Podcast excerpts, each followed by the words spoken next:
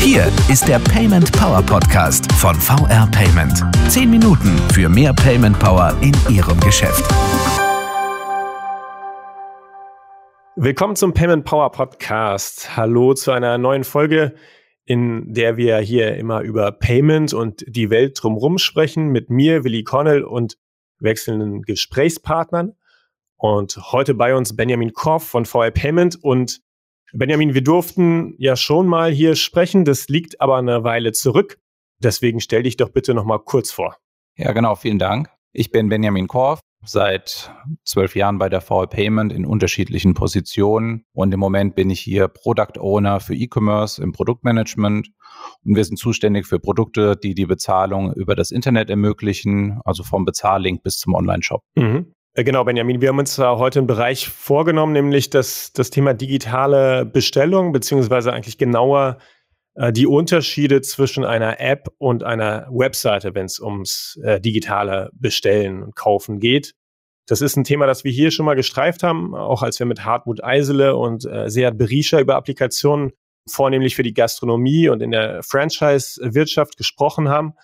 Und wir wollen das Thema auch heute nochmal ein bisschen ausleuchten. Und ähm, Benjamin, mein Eindruck ist, dass es ja in sehr vielen Bereichen eigentlich zum Standard geworden ist, online zu bestellen. Zum Beispiel natürlich, wenn es darum geht, Essen abzuholen oder liefern zu lassen. Ähm, wie, beobachten, wie beobachtest du die Entwicklung? Ähm, ist das auch nochmal ein Effekt von Corona, den wir hier sehen? Oder ja, wie schätzt du die Situation ein? Ja, ich denke schon, Corona hat auf jeden Fall die Entwicklung beschleunigt. Es ist für viele einfach ein Muss geworden und äh, das ist ja auch in vielen anderen Bereichen sichtbar. Also Corona ist da definitiv ein Treiber der Digitalisierung, nicht nur beim Essen bestellen. Aber auch ohne Corona denke ich, der Online-Markt ist weiter am Wachsen und die Verbreitung von mobilen Endgeräten, die hat so sehr zugenommen, dass äh, mittlerweile nahezu jeder Mensch in Deutschland ein Smartphone hat. Mhm. Und wir wissen, dass in manchen Altersgruppen das sogar über 95 Prozent sind, also quasi einfach mhm. jeder. Und damit können Bestellungen natürlich komfortabel getätigt werden und von überall, von der Couch oder unterwegs, aus der Bahn oder wie auch immer. Und diese Benutzer haben natürlich besondere Erwartungen auch an die Bedienbarkeit einer Anwendung. Spielen wir es mal durch. Also du, du sagst, ne, das Smartphone ist eigentlich permanenter Begleiter, ist ständig in der Hand. Ein Großteil läuft darüber ab, insbesondere natürlich in, in einer ähm, jüngeren Teilen der Bevölkerung. Dann lädt man sich für so eine be digitale Bestellung in der Regel entweder eine App herunter oder man bestellt eben auf der Webseite des Anbieters. Wenn jetzt ein Händler, ein Dienstleister, ein Gastronom sich überlegt, eine solche Bestelloption digital einzurichten, neu aufzusetzen. Was sollt ihr eigentlich dabei beachten? Vielleicht fangen wir mal bei der Webseite an. Ja, also so eine Webseite, die sollte natürlich immer für mobile Endgeräte optimiert sein. Das haben wir ja gerade äh, erfahren, dass die meisten Benutzer ein Smartphone haben und das auch nutzen für ihre Online-Aktivitäten. Von daher muss auch die Bestellung über das Smartphone problemlos möglich sein. Das heißt, die Seiten müssen entsprechend angelegt sein, so dass sich die Inhalte schnell laden und dass es einfach gut auf dem Handy-Display darstellbar ist. Und man sollte auch einfach durch die Produkte zum Beispiel navigieren mhm. können. Und ja, insgesamt der Zugriff auf ein Bestellangebot, der sollte einfach möglichst einfach sein. Das heißt am besten auch ohne Registrierung oder so etwas. Aber das schnelle Bestellen als registrierter Gast ist natürlich auch etwas, was äh, enorm wichtig ist. Also es reicht vor allem auch nicht mehr aus, das Produktangebot im Internet verfügbar zu machen. Dafür gibt es einfach viel zu viele Anbieter. Und die Sichtbarkeit der eigenen Produkte, auf die muss man viel mehr Acht geben. Zum Beispiel muss man Werbung schalten oder bei den Suchmaschinen und Vergleichsanbietern mhm. gelistet sein. Okay. Vielleicht noch ein Wort dazu. Persönlichsten finde ich, dass die Händler ihre potenziellen Kunden im Moment über Social Media Marketing erreichen. Okay, also das ist der direkteste Weg, der persönlichste, der authentischste deiner Erfahrung nach? Ja, auf jeden Fall. Also die Benutzergruppen, die kann man dort einschränken, so dass die Werbung zielgerichtet erfolgt und das führt am ehesten zum Verkaufserfolg. Mhm. Ich würde gerne auf einen Punkt nochmal kurz eingehen, bevor wir dann sagen auf die andere Seite zur App wechseln. Du hast auch über Anmeldung oder Registrierung gesprochen und äh, gesagt, dass natürlich, wenn ich als registrierter Gast äh, mich direkt einlogge und in ein Menü, das sozusagen auf mich zugeschnitten ist oder wo ich meine letzten Verläufe anschauen kann, das vorteilhaft ist, aber eben umgekehrt auch. Es sollte ohne Vorabanmeldung funktionieren. Also man möchte nicht, dass der, der Konsument erst aufwendig ähm, alle Daten eingeben muss, weil er sonst weg ist. Oder wie, wie darf ich das verstehen? Ja, wenn ich mit dem Handy unterwegs bin, dann möchte ich in der Regel die Dinge jetzt sofort haben. Mhm. Und der Display ist ja auch jetzt nicht riesig. Das heißt, so eine komfortable Registrierung, die mache ich dann vielleicht eher an meinem Computer zu Hause in Ruhe. Und wenn ich unterwegs bin, dann muss es einfach schnell gehen und dann vielleicht ohne Registrierung oder mhm, am bestenfalls okay. bin ich einfach vorher schon registriert und dann habe ich äh, überhaupt gar keinen Zeitverlust beim Bezahlen. Und dann sagst du, idealerweise ist das dann im Zusammenspiel eben mit, ähm, mit Desktop. Also dort lege ich mich, lege ich mein Profil möglicherweise an und ähm, mobil greife ich dann einfach schnell darauf zu.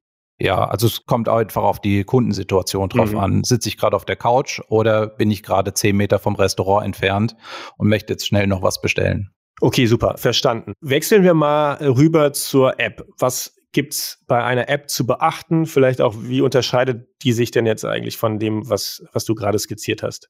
Also für die Sichtbarkeit dieser App gilt das Gleiche. Aber mit einer App ist der Händler in der Lage, das Einverständnis des Kunden natürlich vorausgesetzt, äh, näher am Kunden zu sein. Also er kann zum Beispiel verschiedene Features einbauen, die es auf einer mobilen Webseite nicht gibt. Zum Beispiel Push-Nachrichten über neue Angebote. Mhm.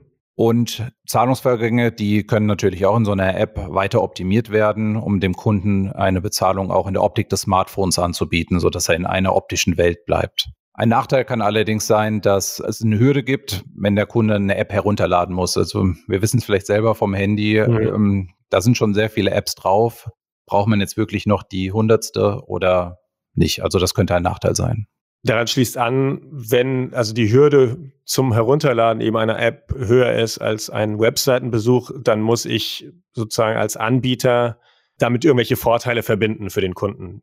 Der, sonst macht er es nicht. Genau, also ich muss schon auf jeden Fall Funktionen bieten, die äh, eine Webseite nicht bietet. Und ja, das könnten bestimmte Betriebssystemfunktionen sein, wie die Benutzung der Kamera oder sowas. Mhm. Ansonsten gibt es jetzt technisch eigentlich keinen großen Unterschied, ob ich eine Webseite oder eine App benutze, gerade wenn es das Payment geht. Beides lässt sich äh, sicherlich mit Spezialisten wie zum Beispiel der VR Payment so integrieren, dass der Checkout reibungslos funktioniert. Und da bieten wir auch Programmierbausteine an, die sich nahtlos in der App integrieren lassen. Und diese Bausteine verbinden sich dann mit unserem Gateway, sodass eine Zahlung ganz einfach abgewickelt wird. Okay, also payment-seitig sorgt ihr im Grunde dafür, dass das alles integral reibungslos funktioniert. Da spielt es jetzt für mich als Händler in, im Grunde keine Rolle, ob, ob über Webseite oder App. Also für euch ja, technisch ja, ähm, aber im, äh, für mich als Händler, als Anbieter nicht. Also ich denke, dass vor allem der Kunde ja im Mittelpunkt stehen sollte und für den macht es außer, wie gesagt, diesen optischen Vorteil mhm. keinen keinen großen Unterschied.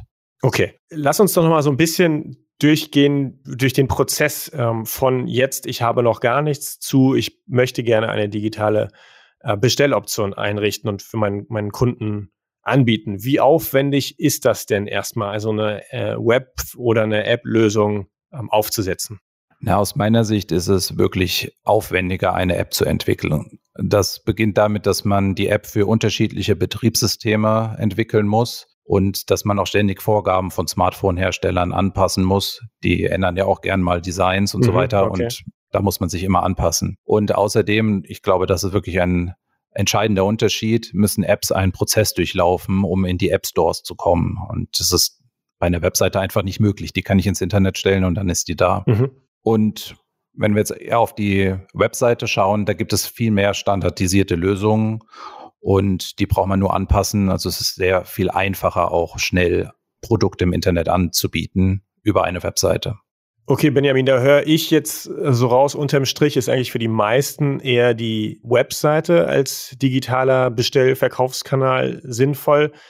Oder wie würdest du es jetzt abschließend bewerten? Also Web oder ähm, also Web-App oder App auf dem Handy, wie geht man bei der Entscheidung vor? Für wen ist was geeignet? Wann ergibt dann äh, vielleicht die extra App doch mehr Sinn ähm, als eine mobile Webseite?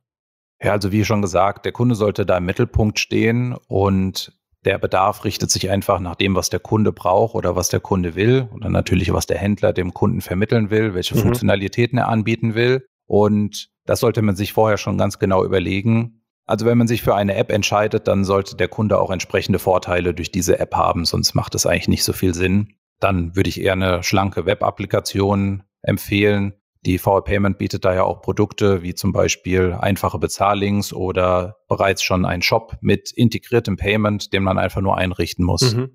Und gerade Händler, die aus dem stationären Geschäft kommen, die sollten ihren Weg in den E-Commerce unbedingt ernsthaft begehen aus meiner Sicht. Das heißt, diesen auch gleichwertig wie andere Vertriebswege zu betrachten und entsprechende Ressourcen auch dafür zur Verfügung zu stellen. Mhm, okay, also tatsächlich als gleichberechtigten Verkaufsbestellkanal und äh, im, im, besten Fall ja auch wirklich nah an dem Auftritt, den er mich vielleicht offline erwartet. Ne? Ja, genau. Jetzt hast du schon gesagt, äh, VR Payment hat da ja auch Lösungen im Paket, gerade für den, für den schnellen Start. An wen kann ich mich denn jetzt wenden, wenn ich als, äh, als Händler, als Gastronom, als Dienstleister äh, sowas aufsetzen, äh, meinen Kunden eine digitale Bestellung anbieten will?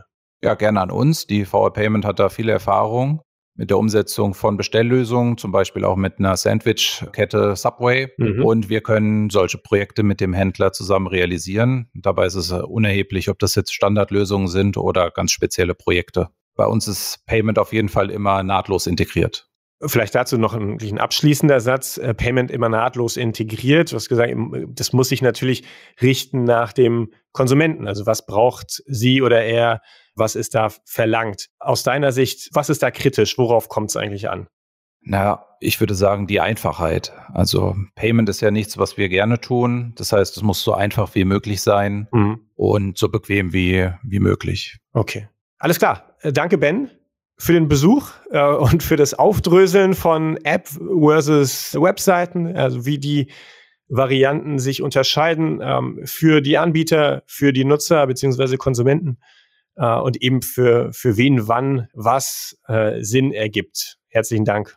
Ja, gerne. Danke auch an alle, die uns zugehört haben. Schreiben Sie uns gerne wenn Sie äh, Fragen zu dieser Folge haben oder Feedback im Allgemeinen, auch darüber freuen wir uns. Wir freuen uns über Anregungen für weitere Payment-Themen, äh, die wir dann hier im Podcast besprechen können. Melden Sie sich gerne mit einer Mail an podcast.paymentpower.de oder über Twitter und den Hashtag PaymentPower. Wir hören uns wie gewohnt wieder in zwei Wochen. Bis dahin, machen Sie es gut. Das war der Payment Power Podcast von VR Payment. Wenn Ihnen der Podcast gefallen hat, bewerten Sie diesen Podcast bei iTunes und teilen Sie ihn mit Ihren Freunden und Kollegen. Der VR Payment Power Podcast. Zehn Minuten für mehr Payment Power in Ihrem Geschäft.